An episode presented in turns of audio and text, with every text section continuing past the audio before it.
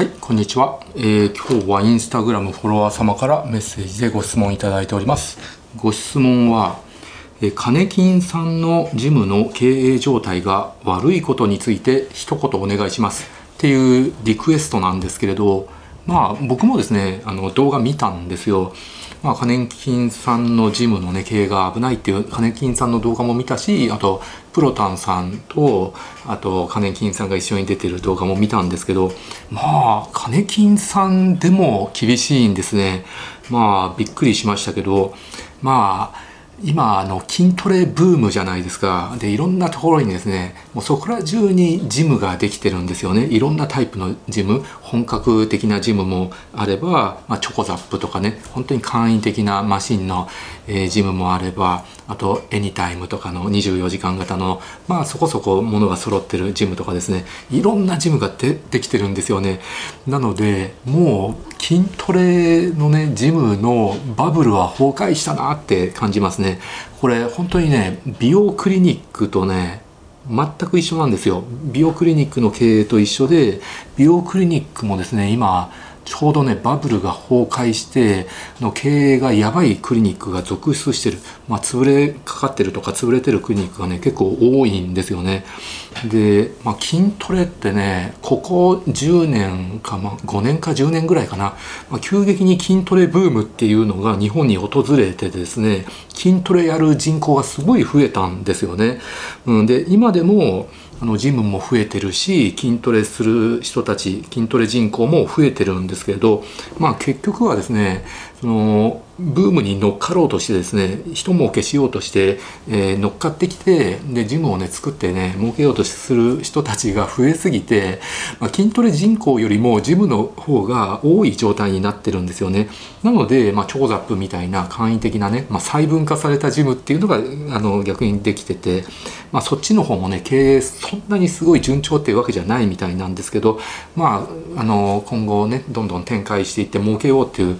策略だとは思うんですけどとなると昔からずっとジムやってたあの昔からあるジムなんかは、まあ、細分化されたことによってそっちの方にね人が移動してしまってで経営がねあの厳しいっていうのあると思うんですよ。会員さんがそっちに流れちゃったっていうのはあると思うんですよ。で日本のね筋トレブームってあの今回の筋トレブームってね多分ライザップの CM が始まったぐらいからだと思うんですよね、まあ、芸能人がライザップで、まあ、糖質制限ダイエットとかして、まあ、筋トレもしてブヨブヨだった体がこんなに引き締まりましたって CM が流れてあ俺もやりたいって言ってでライザップ最初ねめちゃくちゃ流行ったんですよね。でだけど、まあ、ライザップ、まあ、結構ね高いし別にパーソナルじゃなくてまあ、24時間型のもうちょっと安いところでもいいんじゃないかっていう感じで、まあ、そっちの普通のねあのジムとかいろんなジムの方にも人が流れていったと、まあ、筋トレブームっていうのがでできたわけで今でも続いてるわけなんですけれど。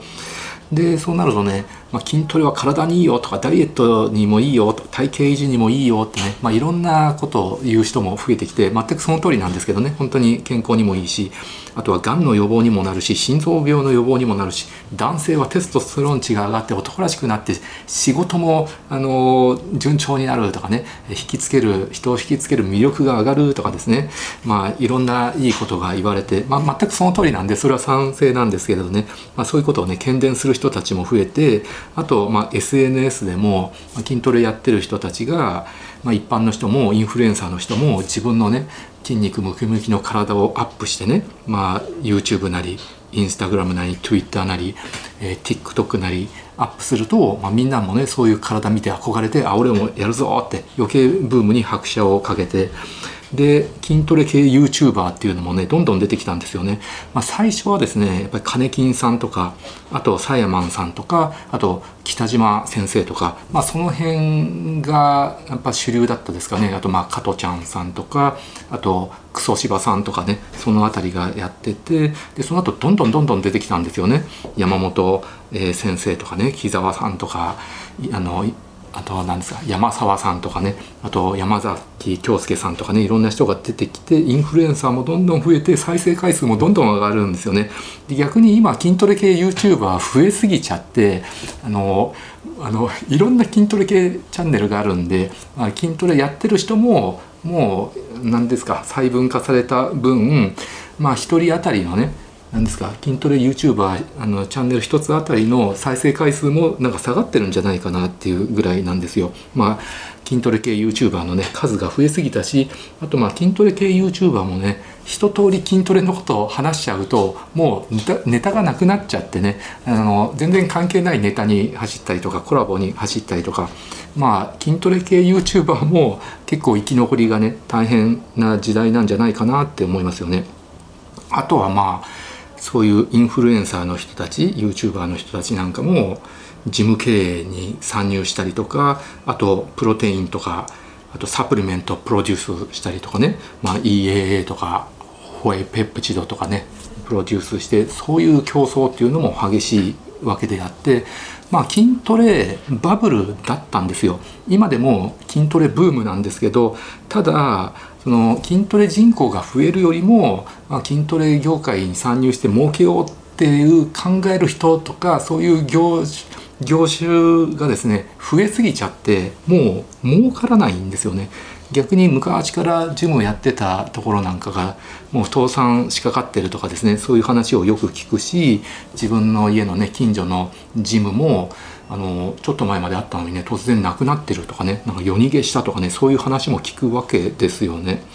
うん、まあ24時間ジムの方が料金も安いしあとまあ自分のやりたいマシンだけがあるとかね、まあ、結局ガチ勢が通うようなジムってその初期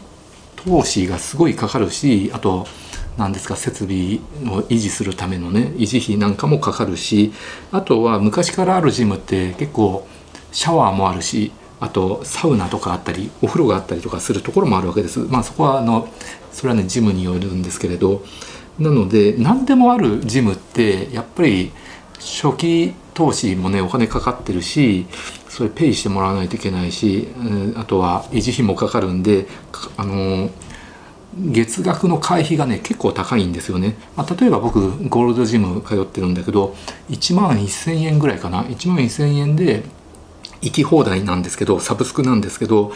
まあそんなに高くないと僕は思うんですよ。だけどもっと安いジムってあるんですよね。月7000円とかあと何ですか6000円。あと4000円3000円とかねのそれぐらい安いところもあるわけであってまあ自分はこの安いジムでいいやって考える人はそっちの方行くわけですよね。で安ければ安いほど物が揃ってなかったりとか人がいなかったりとかするんですけど、まあ、結構今もう無人のジムとかマシンだけのジムとか、えっと、あとシャワーもないジムとかあと更衣室もないあのところなんかもあるんですよね。なので結局ねジムで筋トレする人ってシャワー使う人って大体ね1割か2割ぐらいらしいんですよ。僕はゴールドジムで筋トレした後はシャワー浴びてサウナに入るのがもうルーチンワークなのでなので僕ゴールドジム通ってるんですけど、まあ、実際ねゴールドジムでもシャワー使う人ってねなんか1割か2割ぐらいらしいんですよね。だったらいっそのことシャワーのないジムを作ってその分初期投資お金かからないわけなのでその分月額の会費を安く抑えることができるんですよね。そうするとやっぱり安い方がね、あのあ俺どうせシャワー使わねえしあっちの方がいいやっていう感じでそっちの方に流れちゃってまあいろんなジムがね細分化されちゃってるんですよね。だからその更衣室もなくてその私服のままやるジムなんかもあってそそういうとこなんかね月額3,000円とかめちゃくちゃ安いわけなんですよね。という感じでであとまあコナミスポーツクラブとかね僕昔好きでね会員入ってたんですけどでそこを辞めてゴールドジム行ったん行くようになったんですけれど、まあ、やっぱりコナミスポーツだとねあのガチ勢の人が行くっていうよりかはあの高齢者の方とか主婦の方が多いところなんですよね。だからまあマシンがメインであのバーベルの重たいやつとかないし本格的なあのマシンとかもねあんまりないんでなのでゴールドジム行ったんですけれどでコナミスポーツなんかはねスタジオレッスンがメインなんですよねスタジオレッスンがやりたくてあの行くっていう人会員に入ってる人が多いんだけどだけどコロナの時にスタジオレッスンってすごい廃れちゃったんですよねでコロナの時にむしろあの24時間型の無人のジムとかほとんど人がいない安いジムとか、まあ、一人で黙々やる方がコロナ禍では有利だったんですよね。うんまあ、その時にエニタイムとかがガーッと増えたっていうのはあるし。うん、ただねコナミスポーツねあの僕あの昔会員だったんだけどそれやめてでまたね会員になったんですよ。で今回なった会員っていうのはそのサブスクじゃなくて都度払いの会員なんですよ。あのそうだと月額の会員費がいらなくて行きたい時だけ行けるっていう会員なんですよね。で都度払いで1回2300円ぐらいであの使えるんで。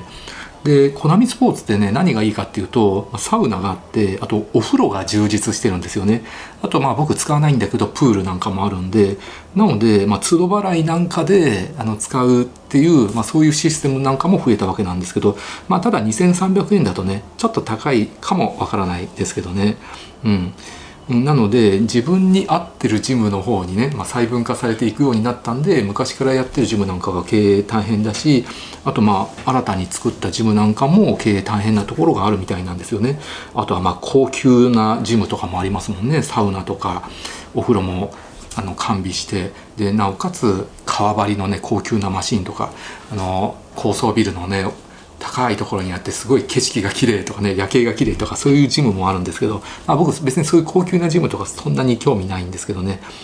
まあということなんですけれどなので物事ってね必ずねブームってあるんですよ、まあ、特にね、まあ、筋トレはね今すげえブームだけれどこれね正直いつまで続くかわからないです。なので今日本中にものすごい数のジムがあるんだけど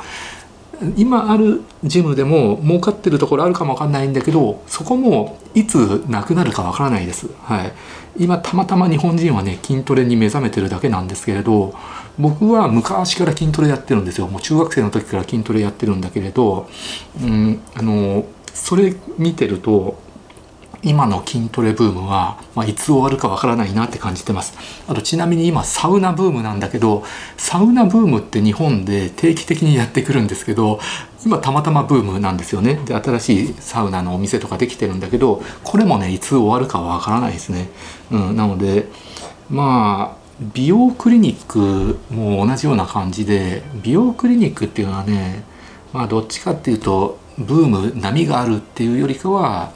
まあ、日本ね戦争終わってから美容整形の黎明期から始まって徐々に徐々に伸びててって感じなんですよね。でここ5年10年で急激にですね美容整形やる患者さんが増えてそうすると美容整形の業界に入ると儲かるんだって気づいた人がすごい参入するようになったんですよね。まあお医者さんもね研修医上がってすぐ美容の方にえー、入ってくる人とかもすごく増えたしね。毎年何百人っていう、えー、何ですか研修医上がりのお医者さんが大手のねあのあんまり良くないねぼったくり系のチェーン展開のクリニック年収あの未経験者でも大歓迎未経験者でも年俸3000万円保証しますとかねそういう求人広告につられてねそういうところに入っていく人もいるしあとお医者さん以外のですねあの資本家の人とか他の業界でお金も儲けてる人他の企業なんかが参入して美容クリニック作ったりとかあるいはインフルエンサープロデュースのクリニックとか、え、出てですね美容クリニックの数がものすごい増えたんですよ。でおそらくまあ2年前3年前ぐらいがバブルでその頃は参入すればすごい儲かったんですけれど今はやっぱり参入するねクリニックやお医者さんの数が増えすぎて、まあ、患者さんもゆっくりゆっくり増えてるんですけど、まあ、美容整形やりたいっていう人も増えてるんですけれどだけどそれよりも美容業界に参入してくるクリニックとかお医者さんの数の方が増えすぎちゃって今はもう完全にバブル崩壊してもうなかなかね儲からないっていうかねあんまりそう儲かる儲からないっていう表現よくないんですけど、まあ、経営がねうまくいかないクリニックが増えてね結構クリニックも潰れてるのが現状なんですよね。だからまあ今のねあのジムの経営が大変だっていう、まあ、筋トレブームだけど、まあ、バブルが崩壊してると、まあ、美容クリニックもね全く同じなんですよね。美容クリニックの数もすごく増えてるんだけどもう増えすぎちゃって逆にもう経営状態悪くなってね倒産してるっていうところが多いです。はい、なのでね大変だなって思いましたね。まあ美容整形に関してはねのサウナとかみたいねブームの波があるっていうよりかはこう右肩上がりで患者さん増えてるっていう感じですよね。まあ、昔だったら後ろめたいとか整形することに抵抗があった人がだんだん抵抗がなくなってきて増えてるっていう感じでまあブームっていう感じじゃないですけどね。なので美容整形とあとまあダイエットっていうのはまあ波波はねそんなないですよね、まあ、波があるのはサウナとかあとボーリングとかカラオケとかね、うん、そういうやつじゃないですかね。あとまあ加圧トレーニングとか一時期ブームになったけど落ちたりとか。あとまあ糖質制限ダイエットなんかも一時期ねすごいブームになったけどまた落ちてきてとかそういう感じじゃないかなって思います。なのでまあ金金さんのジムの話に戻るんだけどあの金金さんでも経営が厳しいって本当に大変なんだなって思いますね。だってトップ YouTuber で IFBB プロで大人大人気の人じゃないですか。大人気インフルエンサーなのにその人が経営してるジムでも何ですか会員さんの数が伸び悩んで経営大変ってね本当大変なんだなって思いますね。はい。あとはね意外にあの山崎京介さんとかねあの人の影響とかもあるかもわからないですよね。あの人がモノマネしたりとかいろんなことをねその肩に、ね、ガムテープ貼って大きくしたりとかああいうのをやってねその悪影響とかもあるかもわからないですね。はい。っていうのが僕の意見です。ご視聴ありがとうございました。